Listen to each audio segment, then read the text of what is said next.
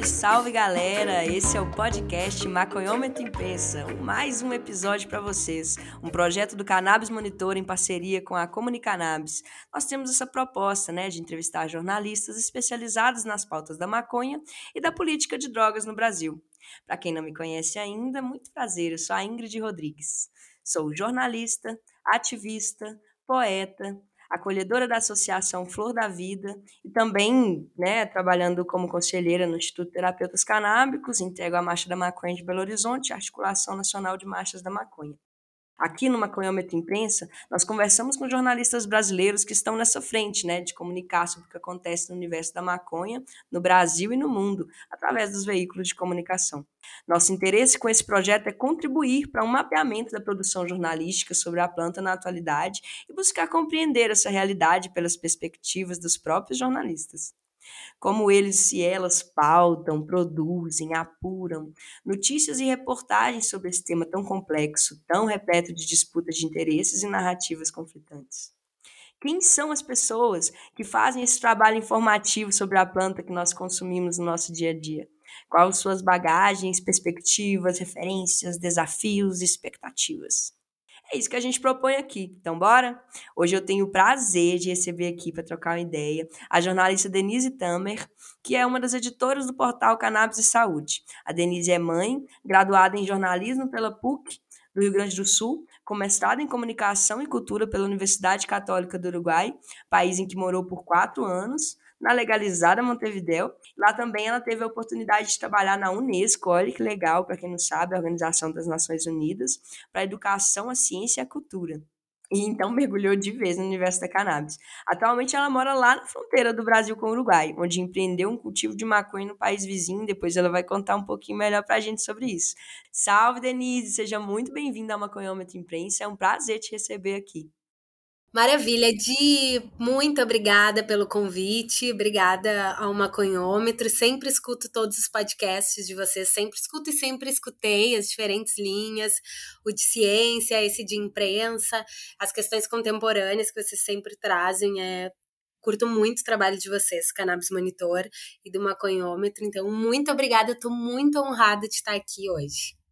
Ai, que legal, eu também adoro fazer isso. Jornalismo é muito bom, né? Vamos abrir esse programa hoje falando sobre isso, né? O podcast. Que, que coisa boa jornalismo.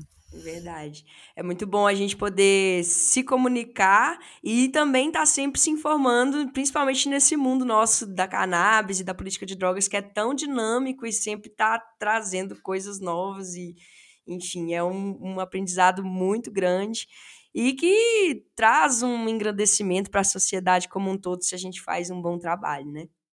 Nossa, com certeza. Como você comentou, né? Eu trabalhei na Unesco em Montevidéu e eu trabalhei justamente no setor de comunicação, acesso à informação, a questão do direito da liberdade de expressão. E ali eu vi que tive mais certeza ainda do quanto o jornalismo é imprescindível para a sociedade, para o bom funcionamento da sociedade e da civilização. Conta um pouco para a gente, então, da sua história, como que você desenvolveu esse interesse por jornalismo no primeiro momento, e aí depois essa questão da política de drogas e da cannabis. Como que foi a sua trajetória? Conta um pouquinho da sua história para nós. Bom, vou começar na questão acadêmica, né? Eu nunca tive muita certeza, não tinha muita certeza do que, que eu queria ser, do que, que eu ia fazer de graduação, assim. Eu queria, sempre gostei muito de estudar, mas eu não sabia exatamente o que, que eu queria fazer. Então, eu comecei cursando jornalismo na PUC, e Ciências Sociais na URGS, na Universidade Federal do Rio Grande do Sul, as Sociais e Jornalismo na PUC.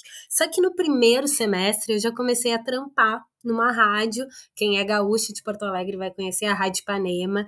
Era uma rádio libertária, uma rádio incrível. A gente tinha total liberdade de falar sobre tudo. Onde eu fiz a cobertura da Marcha da Maconha então era foi assim, me apaixonei aí na rádio, eu vi que não queria ciências sociais, eu queria realmente era jornalismo, era essa prática, essa coisa da rádio. E então não fiz nem mais que um semestre das sociais, porque já entrei na prática, então daí tranquei e fui. Bom, então eu trabalhei em vários outros lugares, depois eu viajei, estudei em Londres, me formei em 2012 Em 2015 eu decidi que eu queria fazer o mestrado. Aí eu passei, na, só que eu já estava achando Porto Alegre, já não sabia se era mais para mim. Enfim, questão da cidade grande, violência, aquela insegurança. Aí eu passei no mestrado em Montevidéu e eu, bom, minha família sempre foi do interior, desse lugar que é fronteira com o Uruguai, sul do sul do Rio Grande do Sul. E eu, bom, é o momento. A, a minha cidade no interior tem a mesma distância de Montevidéu do que para Porto Alegre, ela é exatamente no meio do caminho. Então, entre estar tá distante da minha família 400 quilômetros para Porto Alegre ou para Montevidéu, passei no mestrado e fui para Montevidéu. Em 2016, eu comecei a morar em, em, lá na capital uruguaia e aí eu sempre curti fazer uso da cannabis, né? Vamos entrar um pouco para esse lado, né? Sempre gostei de fumar um. E aí, só que eu sempre fui aquela pessoa chata, sabe? Nunca gostava, se era qualquer prensado, eu já reclamava. Se era um, um, uma flor melhor, eu já, opa, gostei, como é que funciona, da onde é. Sabe, sempre fui aquela pessoa chata, assim, também não gostava dessa coisa de pegar na. Vamos falar a realidade do Brasil, né? prensado, de onde ele vem, tipo, tudo aquilo, eu nunca gostei disso. Então, quando eu fui morar em Montevidéu em 2016, foi como assim, ó, meu Deus. E eu fui para fazer um mestrado, estudava um monte, mas no final do dia eu fumava flores que eu sabia quem produzia, que eu sabia de onde vinha, se não eram compradas da farmácia, era de algum clube. Depois eu tive na sacada do meu apartamento lá também três plantas que uma deu muito certo, deram flores lindas, uma mais ou menos e a terceira não muito, assim, mas enfim, foi aí que eu vi que, nossa, estava muito errado o que estava acontecendo no Brasil, existiam muitas possibilidades, não era assim o jeito certo, porque quando a gente está na dinâmica do Brasil, trabalho, vida, faculdade, tipo, tu não tem muito tempo, acredito, para refletir sobre todas essas outras coisas, assim, o momento que que eu saí, eu consegui ver como é que era levado isso em Porto Alegre, por exemplo, né? Onde a maioria das pessoas tem é, para uso adulto, falando do uso adulto, acesso ao prensado, né? O primeiro contato que tu tem com a cannabis é o prensado, que é o que mais rola muito fácil, né? Então, é, aí eu voltei de Montevidéu na pandemia, no início da pandemia, e sempre com esse olhar assim, olha, vou trabalhar com cannabis porque eu já estava muito inteirada de tudo que estava acontecendo, todos os movimentos, Expo Cannabis no Uruguai, já estava com, com isso bem desenvolvido, assim, já estava estudando, sempre gostei muito de estudar, assim. E aí, cheguei aqui no interior e falei, vou fazer um cultivo, vamos, vamos fazer um cultivo. Falei pro meu, hoje, pai do meu filho, meu companheiro, falei, vamos fazer um cultivo, vamos fazer esse empreendimento. E aí nós fizemos um pequeno cultivo aqui em Cerro Largo, rolou com CBD, era cânhamo, né? e nós já vendemos as nossas flores, deu tudo certo. Aconteceu assim, olha, minha vida pessoal se relaciona muito com a cannabis. Não sei se, se vale essa relação, assim. Quando eu voltei, logo depois da pandemia, logo quando começou né, a pandemia, eu fiquei grávida e eu tive uma, uma gestação que não se desenvolveu. Isso é uma coisa bem comum, não é normal, mas é bem comum, e muitas mulheres não falam sobre isso. E até falar, assim, é uma, é uma questão de a gente botar a luz a vários temas, né? Então, a comunicação e jornalismo passa por isso também, né? De e aí, esse cultivo, o médico que eu fui me disse: ah, você vai, vai demorar seis meses para ficar grávida de novo, porque como tu perdeu, teve toda essa alteração hormonal, seis meses pelo menos. Eu, beleza, eu vou fazer esse cultivo de cannabis, vou passar no meio das flores, vai ser verãozão, eu não vou estar tá grávida, vai dar tudo certo e eu fiquei grávida no primeiro mês do cultivo. Então eram as flores crescendo, a minha barriga crescendo, eu lá andando no meio das flores. Então foi a meu, meu ensaio de gestação, sou eu lá no meio do cultivo, com barrigão. Nossa, deve ter ficado lindo! Te mando as fotos depois, tá lá no meu Instagram. De, e é, e tá, e aí eu brinco até que meu filho é o nosso baby canábico, assim porque ele é, nasceu no meio do cultivo, assim, cresceu na minha barriga no nosso cultivo. E a colheita foi na semana de abril, justamente na semana que o Breno nasceu. Então foi tudo sincronizado. E aí eu, tá, só que eu não trabalhava ainda com jornalismo, quando eu tava com jornalismo canábico, fazia vários frilas, joio e o trigo, outros frilas para o Brasil e também para o Uruguai para a Unesco, setor de comunicação e informação da Unesco.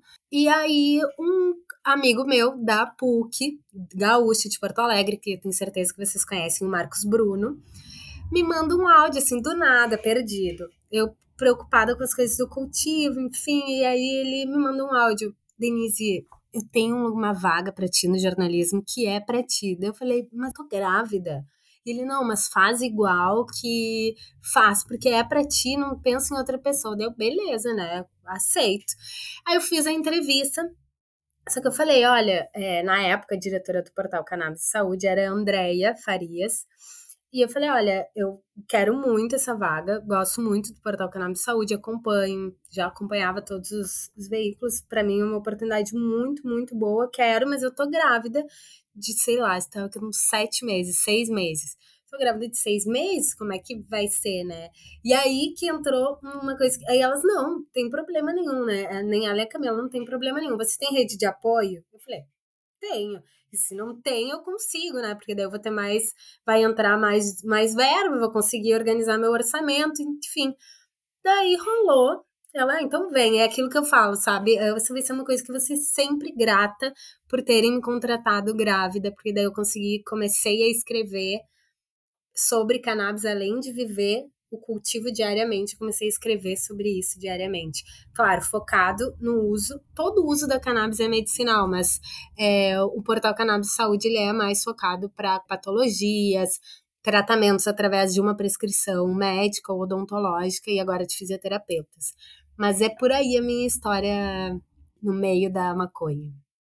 Muito, muito legal. Adorei sua história, adorei essa coisa cíclica que foi para você, entrando nesse mundo de plantar, né? E plantar a, a, cannabis faz muito com que a gente se conecte com ela, porque a, todas as fases são muito interessantes, elas têm uma diversidade também que encanta a gente pra caramba, né? Eu, assim, né? Não que eu plante cannabis, mas, né?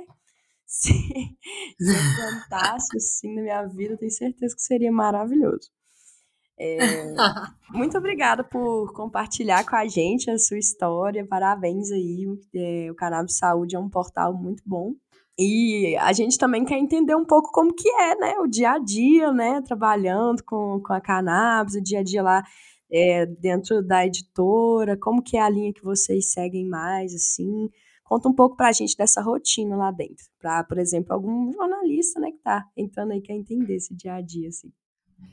Bom, o Portal Cannabis e Saúde, como eu já falei, ele tem foco total em tratamentos, em patologias que vão encontrar na cannabis o alívio para suas condições, né? Para pessoas que vão encontrar na cannabis o alívio para suas condições. Então, por exemplo, hoje, hoje eu entrevistei um médico, um dermatologista sobre tratamentos com canabinoides para condições, por exemplo, a psoríase, condições que se expressam na pele, que é o maior órgão do nosso corpo, mas que se expressam através de assim, condições dermatológicas que têm fundo emocional. Então, como a cannabis pode tratar, entendeu? Não só o uso tópico de óleos com CBD e CBG, mas também o, o uso do óleo, né? Eu quis que ele explicasse isso, porque a dermatologia é, no caso de, dessa pauta, se conecta diretamente com a questão da psiquiatria, da saúde mental. Então, por exemplo, a psoríase, a pessoa se estressa e sai,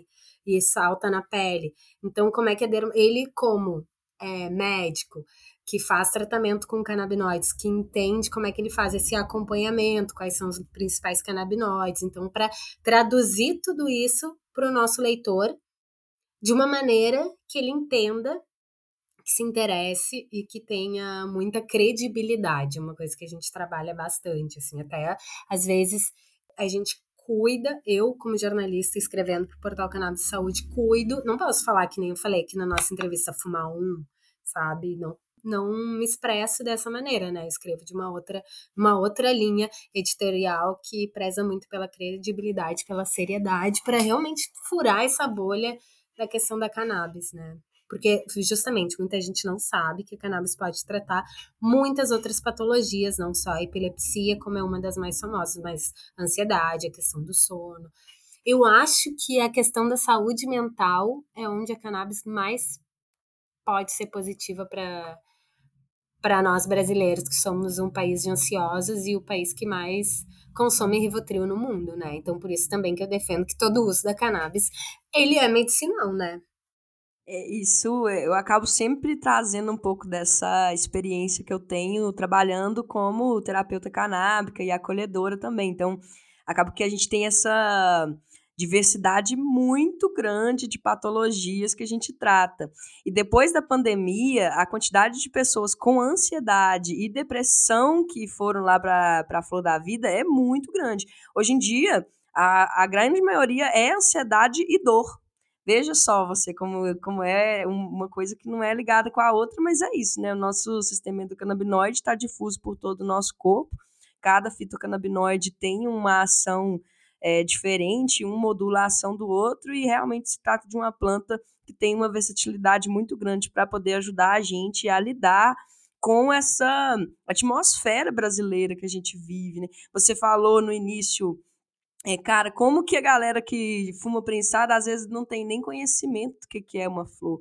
A gente vive a realidade no Brasil que a galera tá só preocupada às vezes em comer em sobreviver, ah, é? que tempo não tem tempo nem para questionar a, a própria é, situação de explorado que vive, e é isso é uma situação colocada né, para o brasileiro. É, é, é uma situação que é retroalimentada sem parar por quem quer ser mantenedor desse sistema dessa forma como é, com a gente sendo é, massa de manobra e não tendo esse pensamento crítico sobre como nós poderíamos estar melhor. E a cannabis ela traz isso de uma forma muito ilustrativa, literalmente com uma simples, uma, um cultivo simples na sua casa, você poderia fazer o uso de uma planta, mas você, pela regulamentação do país, não pode fazer um uso que seria muito mais saudável do que o uso que é colocado para a gente como opção, que é justamente essa maconha prensada, que fica enterrada, que é toda mofada, que não tem preocupação nenhuma com higiene, que não tem preocupação nenhuma se está sendo vendido para menor de idade, não tem absolutamente controle nenhum e continua fazendo né, essa manutenção de enriquecimento de quem já tem dinheiro. O bom é que nós estamos chegando perto um pouco né, de mudar essa realidade. Mas que bom que a gente trabalha com essa, essa ponte, né? De, de, e eu acho que nosso trabalho e o crescimento da mídia canábica está influenciando muito, porque a, essas mudanças elas não partem só né, do legislativo, não partem só do judiciário, partem da sociedade. E nós, enquanto comunicadores, temos essa responsabilidade de traduzir isso para a sociedade, como você bem disse antes. E aí agora eu, eu pergunto para você, e dentro disso, o que, que você considera mais desafiador? Quais são os maiores desafios para você nesse universo que a gente está trabalhando, que é trazer essa cannabis nessa roupagem que um dia ela já teve até melhor, mas que agora era essa transição de personalidade para esse novo mundo, né? Furar bolhas. É o, é o grande desafio do jornalismo canábico no Brasil, é furar bolhas.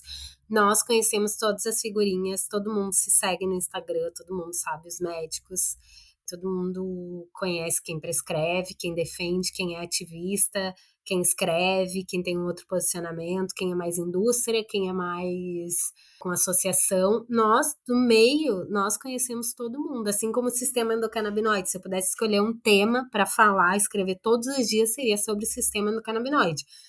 Mas eu acho que o desafio realmente é furar bolha, é chegar nas pessoas que estão justamente nessa luta que tu comentou no início, que estão na luta do dia a dia, no trabalho, que não tem tempo, porque isso também, a cannabis também está integrada na questão da luta de classes, né? Como tá, permeia todos, todos os setores da nossa sociedade, a cannabis também tá nessa, nesse ponto de conexão, também reflete isso. Mas sabe que você me perguntou sobre. Você falou sobre ser terapeuta canábica e falou sobre a rotina de uma jornalista canábica. Olha só, acontecem coisas incríveis assim na minha rotina como jornalista. Por exemplo, hoje me escreveu um paciente que ele pegou meu número porque eu tô como administradora do portal Cannabis e Saúde no WhatsApp, onde a gente vai colocando as notícias, que nem cana tem canal no Telegram, tem canal, temos canal no WhatsApp.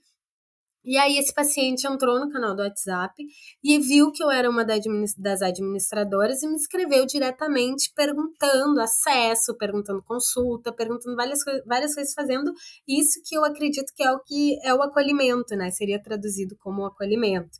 Então eu indiquei uma associação, indiquei o portal, indiquei, dei várias opções assim para ele, mas sempre nessa questão assim da questão sempre a gente chega nessa questão do acesso. Então, também voltando para a tua pergunta, esse é outro desafio. Então, eu colocaria como dois desafios: furar a bolha, que aí passa pelo jornalismo realmente, e jornalismo grande, né? A Folha, o Globo, o G1.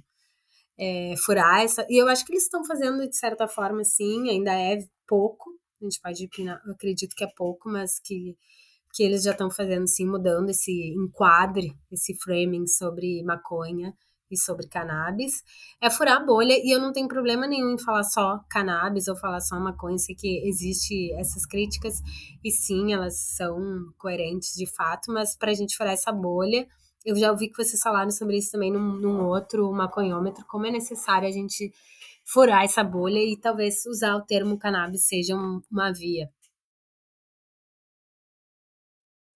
Nós vamos chegar lá. Eu acredito muito, acredito muito que a gente vai ver uma regulamentação acontecer no Brasil. Acho que, poxa, é uma planta, gente, é uma planta que nem é uma plantinha, sabe? É muito absurdo tudo isso que existe em volta. Ó, oh, que absurdo, sabe? Vamos é evoluir uma... na sociedade. Justamente. Mas em se tratando de cannabis, a gente tem também um novo movimento da sociedade que é a curiosidade porque uhum. a gente passa daquela daquela maconha terrível para o óleo de CBD, né? E aí entre entre a maconha terrível e o óleo de CBD tá a gente trabalhando com as narrativas e tentando falar, é uma planta, é uma planta, não precisamos disso tudo. Mas é interessante também a gente conversar um pouco sobre o que, que mais você sente que atrai essa curiosidade das pessoas? Quais são as matérias que mais repercutem? Quais são os assuntos que você percebe que tem mais engajamento do público quando se trata de cannabis? Saúde mental.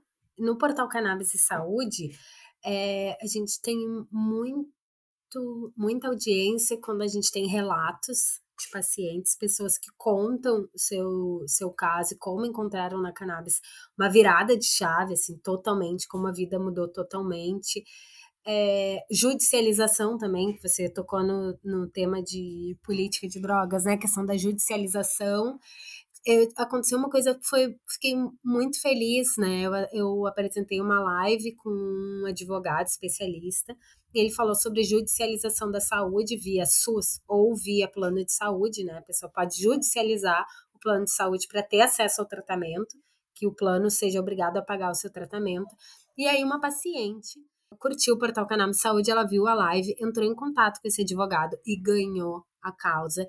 Ganhou que o próprio plano seja obrigado a pagar o tratamento dela de cannabis. Então eu entrevistei ela porque eu que apresentei a live, eu nem sabia dessa história, o advogado me escreveu assim aleatório e foi o dia domingo passado. A gente também trabalha com pautas sazonais. Aí teve o Dia Internacional é, da Luta da Saúde da Mulher. E aí eu entrevistei ela, contei essa história. Então, esse, as pessoas lerem, terem acesso a relatos de casos que as pessoas encontraram na cannabis o alívio, eu acho que é, uma, é um caminho onde tem muita audiência e, e isso traz um, um, senso humano. Assim. Também tem a questão política, né? A gente trazer muito a questão política para a pauta. Hoje eu, eu, escrevi sobre o relançamento da Frente Parlamentar em Defesa da Cannabis Medicinal e do Cânhamo Industrial da Alesp que vai trabalhar para colocar em prática, né, a lei da cannabis em São Paulo, que foi aprovada. É, quem coordena é o Caio França, ao lado do Caio França está o Eduardo Suplicy, que é o vice-coordenador dessa frente parlamentar, que eu achei muito interessante, tenho certeza que, que espero que dê certo, seja colocado da melhor maneira. Bem isso mesmo, né? A galera se identifica, né? E, e, todo mundo tem um parente, alguém que tá e passou por situação. e, e ver na cannabis essa possibilidade. Eu, por exemplo, tenho às vezes que lidar com super expectativas. As pessoas chegam achando que a cannabis é uma lâmpada mágica que vai resolver todos os problemas, assim. Mas, enfim, voltando aqui para nós. Me fala um tá, pouco. E aí, como é que você faz? Como é que você faz? Me conta, Di, como é que, que a pessoa acha que é a lâmpada mágica e aí, o que, que você que faz? não é. Aí eu falo, tem que ter paciência, é um tratamento como qualquer outro. A gente vai ter um tempo de observação, vai analisar as respostas. A partir das respostas, nós vamos fazer os ajustes. Pode ser necessário que a gente tenha é, associação de outras coisas, como, por exemplo, eu sempre é, aconselho os pacientes com ansiedade, eu já falo na alta, pacientes com ansiedade são os mais é, que precisa de ter um olhar mais para muito além de só tomar o óleo, né? A pessoa precisa estar tá, tá ali se movimentando com certa regularidade durante a semana, precisa estar tá cortando certos alimentos que aumentam, por exemplo, tem gente que é ansioso que é, é, toma muito café, às vezes, às vezes já adequa a, a quantidade de café, já tem uma melhora muito grande. Então, é isso, vai lidando ali com as expectativas das pessoas. Tem vezes que é muito complicado. Eu já tive situação que foi difícil nesse sentido, assim, de lidar com essa super expectativa e depois não dá tão certo assim, entendeu? Tipo, não, porque a grande maioria dá certo, assim, você consegue ir ali acompanhamento, mas tem gente que essa super expectativa chega de fato a atrapalhar. Ela não vai seguir a dosagem certinha porque é, ela acha que pode tomar muito que vai dar bom e às vezes isso pode, na verdade, causar uma crise de ansiedade na pessoa. Então a gente tem que estar tá ali preparado para ouvir, para escutar, estando junto quando percebe esse tipo de perfil, acompanhado com a psicóloga, acompanhado com o médico e, e no, tratando a pessoa, olhando com bastante cuidado. Escuta, eu basicamente trabalho com isso mesmo, fico o dia inteiro ouvindo e ajustando o tratamento das pessoas. Sim, porque é muito, person é muito personalizado, né, a medicina canabinoide. Isso é outra coisa também que eu sempre escrevo, assim, quanto ela é ela é, ele é um tratamento personalizado justamente porque cada pessoa tem o seu sistema endocannabinoide e, e então e as subjetividades é, é gerais da vida. É, é, e é tudo integrado, né? Os hábitos, é, a modulação do sistema endocannabinoide também está diretamente relacionado com a prática de exercícios físicos, uma qualidade de vida e a questão do sono, a higiene do sono. São muitos elementos, né? De então também passa por informar as pessoas, mas eu acho interessantíssimo o fato da medicina canabinoide, né? Da, dos tratamentos com canabinoides serem tão personalizados assim.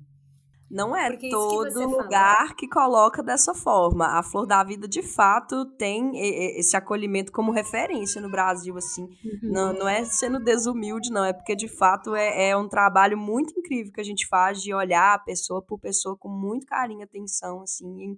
E, ver as realidades com profunda percepção sobre as vulnerabilidades e, e tá ali, sempre disponível, assim voltando aqui para a gente né, nesse mundo nosso de, de jornalismo, a gente está vendo agora uma adesão até um pouco maior das grandes mídias. assim. Eu queria saber um pouco da sua avaliação sobre como que está sendo a cobertura dessa mídia mais hegemônica, dessa mídia, dessa mídia maior. Bom, eu já falei que eu acho que eles estão mudando, assim, tem até a teoria do framing, que é a teoria do enquadre, que conforme a imprensa que se aplica foi que eu usei no, meu mestrado conforme a imprensa mostra de qual ângulo ela mostra um tema ela vai transmitir uma ideia sobre aquilo, né? Então, muitas vezes nós vimos que a cannabis, a maconha, foi colocada como porte e apreensão de 500 quilos de flores ou de 500 quilos de maconha. Então, agora nós estamos mudando ainda, não mudou totalmente, para esse outro cenário, né? Esse outro enquadre, esse outro framing de falar da cannabis ter ido para a editoria saúde, né? De ter passado para a editoria da saúde, o que é muito positivo. É pouco, sim, é pouco. Vale mais, tem que trabalhar mais isso, tem que. Mas uma coisa que a gente não falou, e que talvez também seja papel da imprensa e até da gente como jornalista que escreve sobre isso, sabe? Que é os riscos do uso adulto que sim, pode desencadear é, até ansiedade, você falou, pode desencadear crise de, transtorno de ansiedade generalizada, pode desencadear uma, uma, se a pessoa já tem predisposição da esquizofrenia, ela pode, ou também aquela, aquela desmotivação, né, amotivacional, que é aquela coisa, né, a pessoa, sei lá, fumou, fumou, fumou, fumou, fumou, passou 20 anos, a pessoa não produziu nada, sabe? Aquele, aquela coisa do acomodamento, que sim é de fato existe, e sim é de fato um risco, mas que nem sim é de fato um risco a pessoa começar a consumir bebida alcoólica. Entendeu? E o acesso é o mesmo. Então, por isso que a gente tem que desconstruir todo aquele discurso, aquele ah, maconha, maconha. E isso passa também por falar dos muito, falar muito dos benefícios para a saúde. Então, acho que sim, a grande imprensa está fazendo seu papel, está mudando o enquadramento, sim, está mudando, mas ainda tem que mudar muito mais. É, a gente. É, geralmente os jornalistas vêm aqui e a gente sempre toca um pouco nesse assunto, né? Das questões de. Poxa, mas também tem que colocar o, o, o lado negativo, né? Falar as coisas que tem, que tem de ruim. E, é, de fato, é, é, é a nossa responsabilidade. Mas é, é engraçado como que não, a gente não é obrigado, por exemplo, a ficar fazendo matérias específicas sobre os malefícios o tempo inteiro, né? Do cigarro, do, do álcool. É, óbvio que a cannabis ela traz um contexto novo e é da nossa responsabilidade falar sobre essa questão dos riscos e dos efeitos colaterais que ela pode ter. Mas só colocando mesmo em paralelo como que a, gente lida com uma substância que também é extremamente perigosa, é a mais perigosa, mas você encontra em qualquer padaria, é culturalmente a gente lida culturalmente Aceita. com ela de uma forma muito tranquila. E aí, quando se trata da cannabis, a gente precisa ter é, esse monte de dedo, sendo que a gente também já tem uma sociedade que, em grande maioria, faz um uso dela e lida com aquilo que acontece, né, de, de forma. É, e lida, inclusive lida com uma cannabis de péssima qualidade e o que acontece com os efeitos de uma, qualidade, de uma cannabis de péssima qualidade. Mas, enfim, só mesmo lidando com essa hipocrisia da desigualdade da regulamentação entre o álcool e o maconha, que eu acho sempre bom a gente pontuar isso, mas com certeza. Estamos aí, né, nesse, nesse momento trazendo essas perspectivas diferentes. E querendo ou não, Sim. não tem Sabe... como, né? A gente tem que também trazer eh, trazer esse, esse lado para as pessoas, para elas entenderem, igual eu, eu falei para você, não é a lâmpada mágica, tem suas questões, é uma planta, e a gente precisa se educar e amadurecer enquanto sociedade de qualquer forma para lidar com ela. Por exemplo, na Holanda, eles proibiram os turistas de fazer o uso da maconha na rua. Eu acredito que se a gente tem uma regulamentação, ela também precisa ter muitas pinceladas de bom senso para que a gente não tenha que retroagir nessa regulamentação depois, porque para o Brasil, para as coisas virar oba-oba, é de zero a seis é muito rápido. Então é preciso que sim, a gente traga essas ponderações dentro da nossa narrativa também. Mas isso porque não é por isso que... que... é proibido. É por não, racismo, não. é por ignorância e é por interesses econômicos. E pela guerra às drogas também, né, Di? A gente Exatamente. não pode parar de falar também sobre a questão das guerras drogas, que é o que causa encarceramento em massa no Brasil. O Brasil ter a terceira população, maior população carcerária do Brasil, tem a questão dos números do tráfico. Isso é outro ponto, né, de a questão da guerra às drogas tem que ser muito falado quanto ela prejudica a sociedade, porque Bom, em Amsterdã não pode fumar na rua. No Uruguai, o turista ainda não tem acesso às flores. Sabia? O, o, o acesso às flores. Tive, Dos turistas, quem vem de fora para o Uruguai não tem acesso às flores. Tem que consumir um mercado paralelo ou ser amigo de algum uruguaio que consiga umas flores. Você que nem eu, ter muito cara de maconheiro, você inevitavelmente já ficar amigo dos caras das lojas.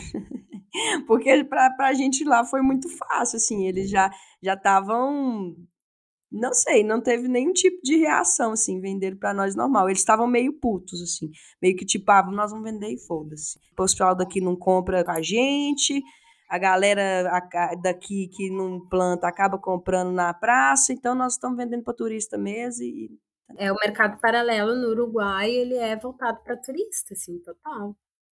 Olha só, hoje no Brasil, um em cada três homens presos foram acusados ou condenados por tráfico de drogas. duas em cada três no caso das mulheres que estão presas. Esses são dados do livro Lei de Drogas Interpretada na Perspectiva da Liberdade, escrita pelo professor Cristiano Marona, que traz bem isso, né, de essa questão da da guerra às drogas, que concordo com todos os teus argumentos, mas também é um ponto que nós, como jornalistas, também temos que falar, que as, a guerra às drogas é uma guerra falida, que só traz impacto negativo, que tem também a questão da luta de classe, que a gente volta para aquela questão da luta, luta de classe. Outra coisa que eu queria falar quando você estava falando era sobre esse livro aqui, o livro da maconha.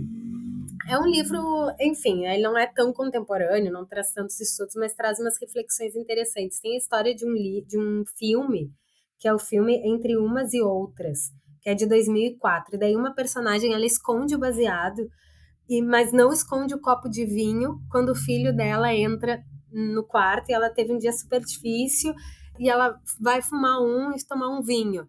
E aí o filho dela entra no quarto e ela esconde o baseado rapidamente. Então daí ele traz essa, essa reflexão sobre como o vinho é socialmente muito mais aceito o álcool, né? E como ele, só que nós nos esquecemos justamente por falta de informação, o quanto ele é muito mais perigoso do que fumar um baseado. Justamente, eu vejo muito lá na, na minha república em Ouro Preto, por exemplo que a, a, as meninas elas fumam paieiro tranquilo, mas aí se chega é, um pai de fuma paieiro e fumam, fumam maconha, mas se chega um pai assim, nossa, não esconde maconha, meu Deus, não sei o quê, mas fuma paieiro normal. E a diferença é. É, é, é o cheiro, né? E assim, obviamente o efeito, mas querendo ou não, cigarro, tabaco também faz mal para a saúde. Para cá, na verdade, faz muito mais mal e a gente tem essa sociedade que eh, tem esse Muito medo. mais Meu viciante. Deus, nossa, é, é, é maconha. Mas graças é, a Deus está mudando. Inclusive, responsabilidade muito, igual a gente tem, vem falando de como as mídias vêm mudando essa abordagem e as mídias específicas também, que agora vem surgindo, que ainda é, são insurgências, né? A gente, a gente tá vendo que tem muita gente chegando, chegando, chegando, mas é mais de uns uns sete anos para cá, eu, eu diria, assim, que esses, que esses mídias mais específicas, assim, começaram a bombar tanto. Aí agora que a gente falou um pouco das grandes, eu queria que você trouxesse para mim a sua visão sobre as mídias específicas que cobrem é, é, cannabis e políticas de drogas aqui no Brasil. Bom, eu gosto muito, enfim, além do portal Cannabis e Saúde, que é o que eu trabalho, obviamente, gosto muito do Sechá, do trabalho que o Sechá te desenvolve e acho que eles apuram muito bem, tem uma pegada jornalística séria. Gosto muito também, é, falando em América Latina, do El Planteo. Eu acho ele Planteo muito bom, desenvolve um trabalho muito legal, é, traz sempre uma visão diferente, assim, traz personagens do meio da cannabis que muitas vezes aqui no Brasil a gente está muito fechado para o Brasil, e aí o Ele Plantei traz toda uma perspectiva, uma mirada para a América Latina, assim. Então, eu diria que o Portal Cannabis Saúde, o Sechá e o Ele Planteio. Massa. E você percebe a pauta uh, do uso medicinal, ela vem... Galera utiliza-se muito desse hype, né? A cannabis saúde é específico, mas querendo ou não, é, vem uma onda aí de, da cannabis medicinal. Eu, por exemplo, sempre que posso, corrijo isso. Para mim não existe cannabis medicinal, igual quando mandou lá, lá no grupo de jornalista. Frente parlamentar da cannabis medicinal e do cânhamo industrial. Uhum. Por que, que não é frente parlamentar da maconha? Que é uma palavra brasileira de origem africana, uma palavra popular, entendeu? Porque não é palatável para a sociedade, é, é o que se dizem, mas por que não tornar ela palatável, já que é sim uma palavra tão popular, né? É, é, é uma polêmica, mas acaba que sempre é, traz um pouco dessa divisão que fica setorizado, né? Ah, mas tem a, a, a, o CBD, o óleo CBD, a cannabis medicinal, que é bom, boazinha, e a maconha, que é a vilã, a que é sempre relacionada ao tráfico, que é sempre relacionada a, a coisas ruins, e isso é o que a gente já até vem falando aqui no nosso podcast, mas agora trazendo assim para o centro da, do nosso, da nossa discussão, assim, essa questão do estereótipo em cima da, da palavra maconha ou de simplesmente diferenciar como se fossem espécies diferentes. Tem a, a espécie da maconha que causa alucinação, psicoatividade, leva loucura, torna as pessoas violentas, tá? há quem diga isso. E, e, o óleo de CBD, que é tão bom, maravilhoso, e que trata as pessoas, e que tá aí curando, mas aí não, não é maconha, não. Não é maconha de jeito nenhum. É, é o óleo de CBD, é um fitocannabinoide. A maconha é do capeta ainda. O que, você acha disso, assim? Eu acho que a responsabilidade é do jornalismo agora, né? Da gente criar essa conexão é, e separar esses setores, né? Porque é um absurdo isso que acontece. É, chega a ser engraçado, né? É irônico, é hilário essa, esse erro que acontece, né? Falar isso, que é a maconha do capeta, sendo que a maconha é uma planta que pode é, trazer muitos tratamentos para as pessoas. É um absurdo, né? De, mas eu acho que isso passa pela informação e eu acho que isso passa por furar bolhas, sabe? A pessoa escuta maconha, uma pessoa que nasceu, sei lá, em 1950, ela escuta a palavra maconha, ela já vai falar: não, não quero, não quero. Mas aí tu fala cannabis, a pessoa, cannabis, eu ouvi falar já sobre isso no na TV de manhã, Fátima Bernardes. Aí a pessoa já, hum, cannabis, já ouvi falar sobre isso. Mesmo que a pessoa esteja consumindo óleo com alto teor de THC, ela um full spectrum, enfim, ela vai aceitar de uma maneira muito melhor. Por tudo que a palavra maconha traz, infelizmente, de negativo junto com ela. Então, talvez usar o termo cannabis é para furar bolha, é para atingir mais pessoas. Eu entendo totalmente a tua perspectiva. Eu também, assim, quando eu falo cannabis medicinal, eu Ai, gente, todo uso da cannabis é medicinal, é uma planta, não tem isso, mas enfim, se é pra gente chegar mais pessoas, se é pra gente ter um, um, uma informação que, que tem um alcance maior falar cannabis medicinal, eu também hoje, quando eu escrevi sobre a frente parlamentar da cannabis e do cânhamo industrial, eu achei também, porque não se colocaram só cannabis, se vai ter pesquisa, eh, eles querem desenvolver pesquisas científicas. As pesquisas científicas também estão estudando o THC e estão vendo os benefícios do THC, principalmente para dor crônica. Então, por que não colocaram o medicinal se todo uso da cannabis é, enfim. Mas talvez exatamente por isso, por ainda herança do proibicionismo, que ainda existe no Brasil, e da guerra às drogas, a realidade das da guerra às drogas que nós vivemos hoje em dia. Política. Por isso que eles não colocaram, porque a sociedade a, aceita muito melhor. E ainda faz questão de colocar. Não vai colocar só cannabis, porque aí cannabis ainda vai ter gente que vai falar. Mas você quer ver? As pessoas vão começar a fumar maconha, meu Deus! Vocês estão loucos? Como você vai fazer a frente da cannabis? Então tem que especificar. Calma, calma, calma, sociedade. Não é a cannabis, a maconha. É a cannabis medicinal e o cânhamo industrial. Assim, é, para mim, eu de fato sempre trago que é possível mesclar. Se a, se a nossa.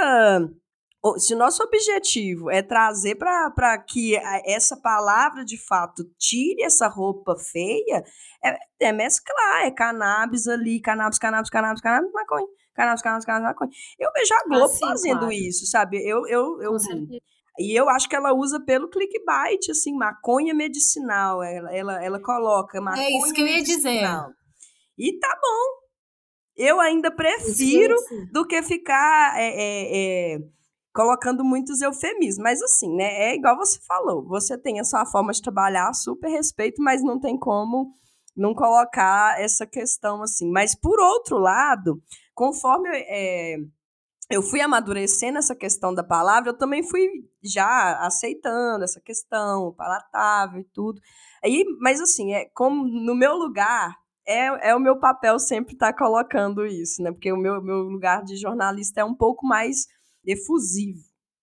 Mas, de certa forma, mesmo no meu lugar efusivo, eu percebo que a periferia ela tem preconceito com a palavra maconha também, então até lá é bom ter um certo cuidado para poder é, tá trazendo isso, assim.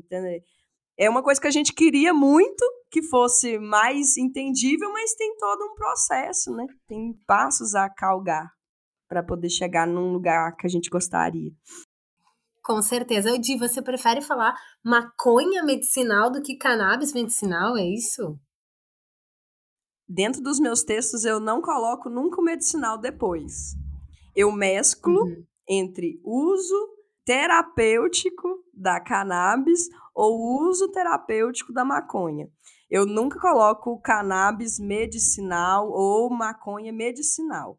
Mas, por exemplo, eu prefiro ver em mídias, não, não tanto a cannabis de saúde, que igual você falou, tá ali numa intenção de ir se costurando entre a, esse furada de bolha, mas, por exemplo, uma Globo da vida, eu prefiro que ela coloque um maconhão medicinal lá porque também não vou esperar que, que ela coloque uso terapêutico de maconha, mas se ela já coloca um maconha medicinal, já para mim já eu fico satisfeita mesmo sabendo da intenção, porque quebra, querendo ou não quebra para a sociedade, porque eles já eles trazem aquelas matérias bem persuasivas e colocam nesse lugar de maconha que também colocam nas no, né, nas reportagens que são sobre coisas de violência. Então eu, eu vejo um certo valor nessa, nessa colocação dentro de uma mídia grande que nem a, a Globo, por exemplo.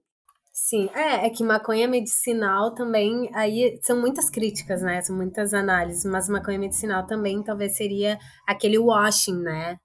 Que é a limpeza da maconha, tipo, daí também vem carregado de um racismo bem estruturado e bem forte, né? Mas sim, o uso terapêutico da maconha, o uso terapêutico da cannabis é a forma correta de escrever, né? Se eu pudesse, eu escreveria sempre desse jeito, mas como eu produzo pelo menos duas matérias diárias, existem dias que eu realmente caio no cannabis medicinal.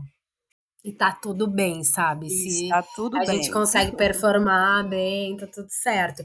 Porque também outra coisa que eu ia te falar, existe muita busca no Google de maconha. Eu acho que mais de maconha do que de cannabis.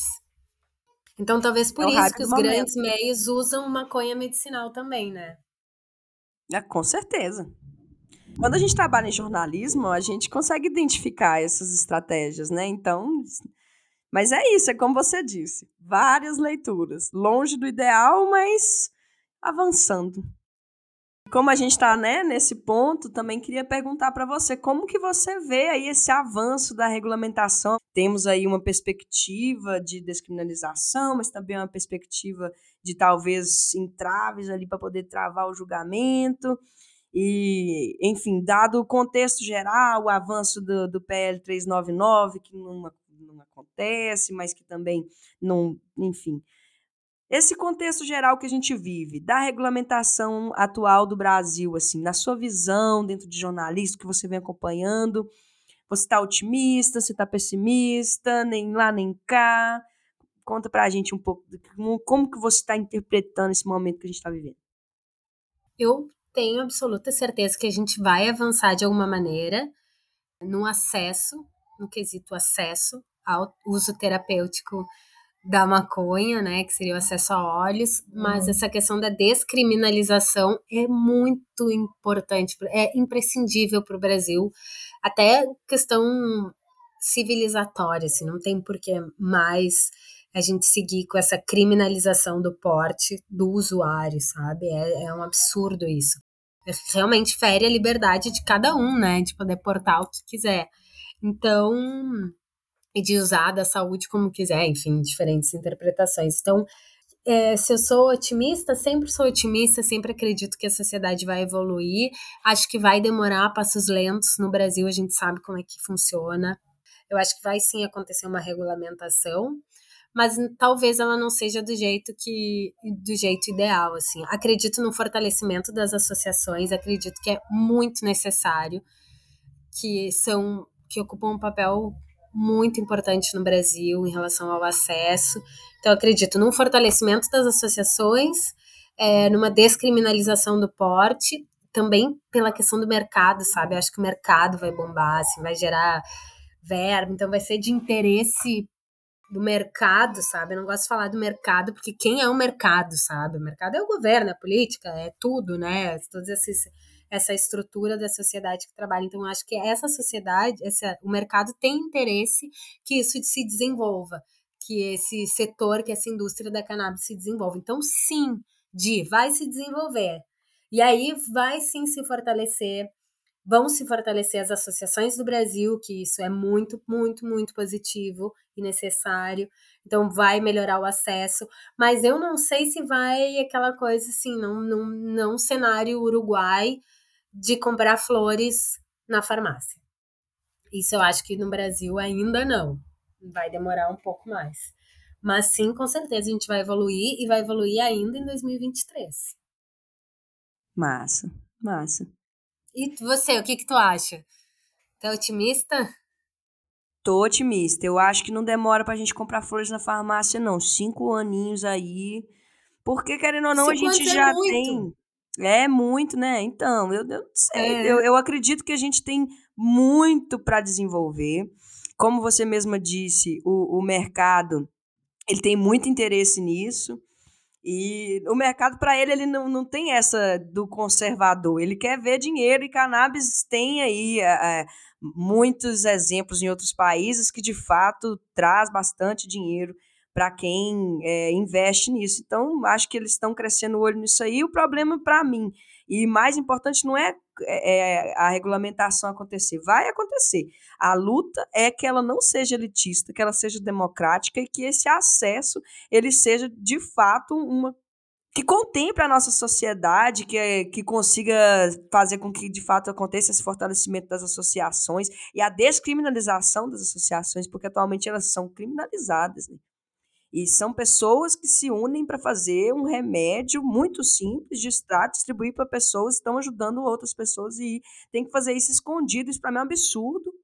Então eu também acredito que esse fortalecimento é, das associações, num primeiro momento, vai fortalecer associações que são maiores, mas eu quero muito acreditar que lá na frente a gente possa trazer a maconha para um lugar de planta mais simples e que não, não tenha essa questão de criminalizar as associações pequenas, nem as médias, nem as grandes, que pessoas que tenham é, esse intuito de se organizar para poder fazer um óleo medicinal e tratar as famílias possam ter liberdade para fazer isso, obviamente com fiscalizações sanitárias e tudo que se existe para que isso seja feito de uma forma é, segura, mas não deixando com que isso fique apenas na mão de quem tem dinheiro, não só na mão do mercado, não só na mão do agronegócio, não só na mão da farmácia. Pô, Brasil gigante, tem terra para tudo que é lado, tem muito usuário. Outro dia eu fiz um post lá na Comunicanáveis. Brasil deve ser o país que mais tem usuário de maconha da América Latina. E não é certo. regulamentado. Então, não, é, é, uma realidade absurda que, como a gente disse, traz mais morte, traz genocídio, traz um dinheiro absurdo de, de gasto de verba com polícia, com é, operações ridículas, com a enxugação de gelo. Que, honestamente, eu acho que nós já somos inteligentes o suficiente para entender que isso não dá certo. Então, estamos aí, não ó. Deu, né? para estar podendo era. falar isso para essa galera lá, falar isso para os ministros tudo.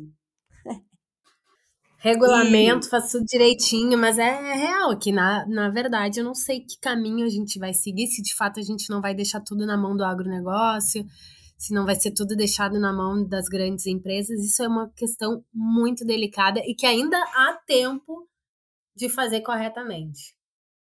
Isso. Vamos nessa, nessa luta aí diária, tentando Como levar... você sempre diz, né, de no maconheiro, tu sempre diz isso, quando a gente, quando a gente mais luta, mais luta aparece. Exatamente, nunca para, nunca para de aparecer problema, mas nós estamos aí para poder estar tá lidando com isso, com energia, entendendo a causa e sendo fortalecido por ela mesma.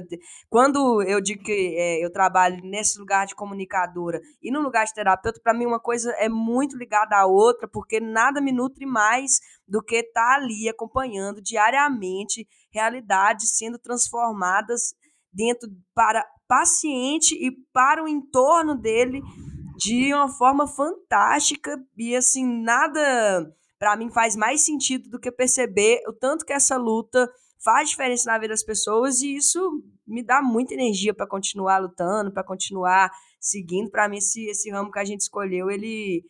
É, cada pessoinha que coloca ali seu coração tá fazendo essa diferença, tá fazendo acontecer isso que a gente tá vendo aí. Não tem como parar. Não tem como parar. Eu acho que eu vou.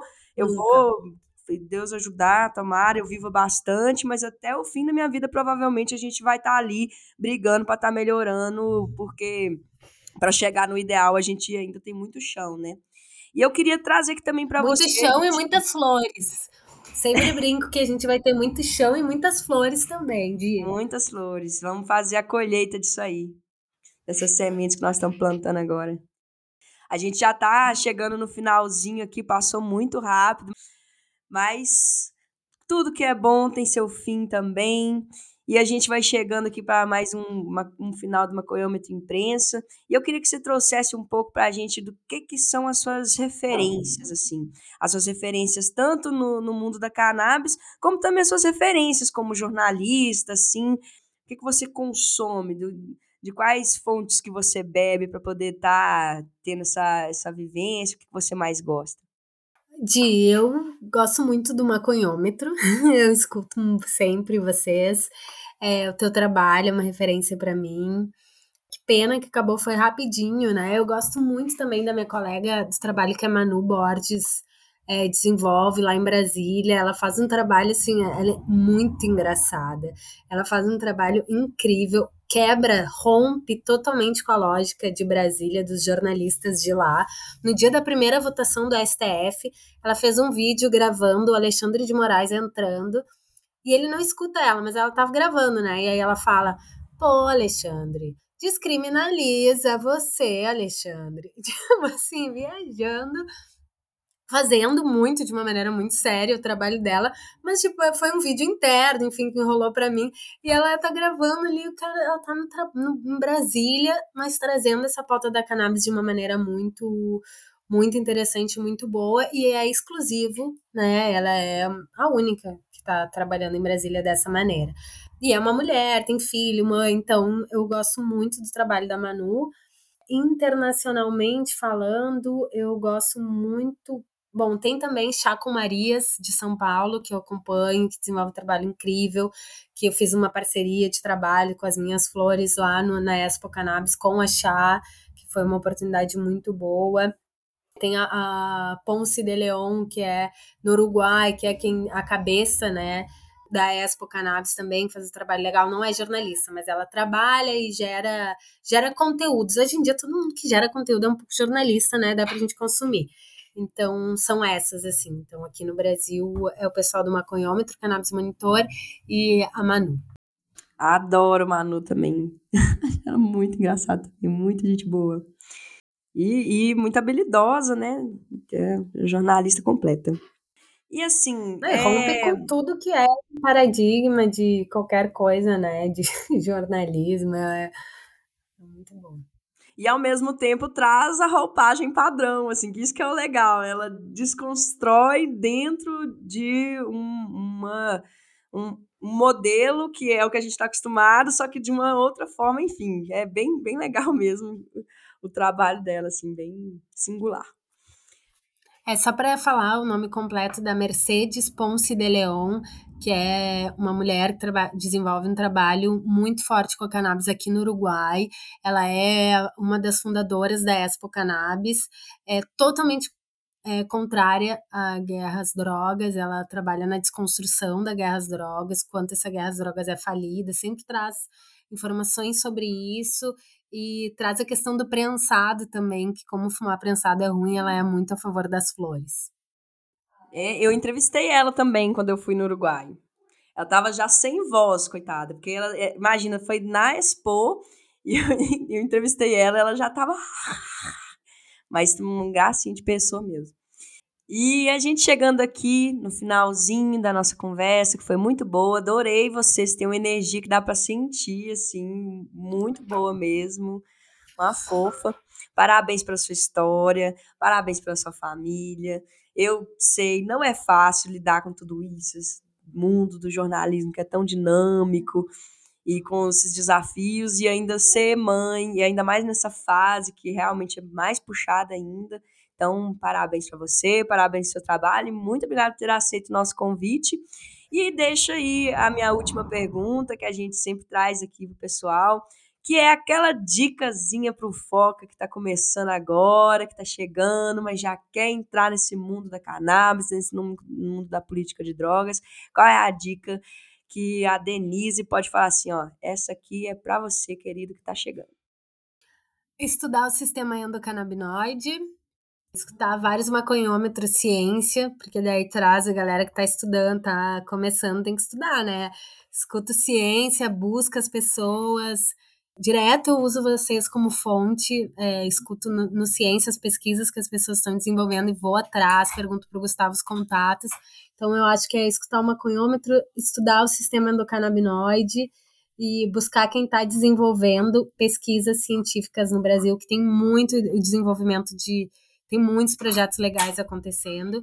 E conhecer o professor Eric Amazonas, que está plantando é, em Santa Catarina, enfim, ir atrás de, de quem já tá lá na frente, no meio acadêmico, porque daí tu não vai ter dúvida nenhuma do quanto isso é sério. Obrigada pelas suas palavras de em relação a ser mãe, porque sim, realmente é, é um, todo, um, todo um desafio. E várias vezes eu escuto, tu trabalha com cannabis, mas tu não é mãe. Tipo, como se uma coisa não. Ai, nem parece que é mãe, ou assim, nem parece que é mãe, olha o conteúdo. É um surreal, assim, umas coisas que não, não faz sentido nenhum. E é isso, pessoal. Vamos chegando no final do nosso papo com a Denise, ela que é jornalista especializada em cannabis, editora do portal Cannabis e Saúde. Muito obrigada, Denise. Muito bom conversar com você. Muito obrigada por compartilhar conosco a sua história, a sua trajetória. E vamos com fé que nossa missão é grande, muito caminho pela frente, como você bem disse, muito chão e muitas flores. Obrigada, Di. Bora nós com muitas flores. Beijo grande, valeu. Valeu demais. E é isso, galera. Esse foi mais um Maconhômetro Imprensa. Dessa vez, uma ótima ideia com a jornalista Denise Tamer, do Cannabis e Saúde. Muito obrigada pela companhia de quem nos ouviu até aqui. Espero que vocês tenham gostado da conversa, porque realmente adorei. Se você gosta do nosso conteúdo e puder dar aquela moral para o nosso projeto, fortalece o Cannabis Monitor na nossa campanha de financiamento coletivo. O endereço é apoia.se barra Cannabis Monitor. Qualquer forcinha nos ajuda a manter esse trabalho de pé, hein? E siga também a Comunicanabis, nosso projeto de comunicação aí, ó, criado por mim mesmo. Estamos no Instagram, no Facebook, só jogar lá que você encontra. Underline Comunicanabis. Um beijo grande para todo mundo e até a próxima. Valeu, fui!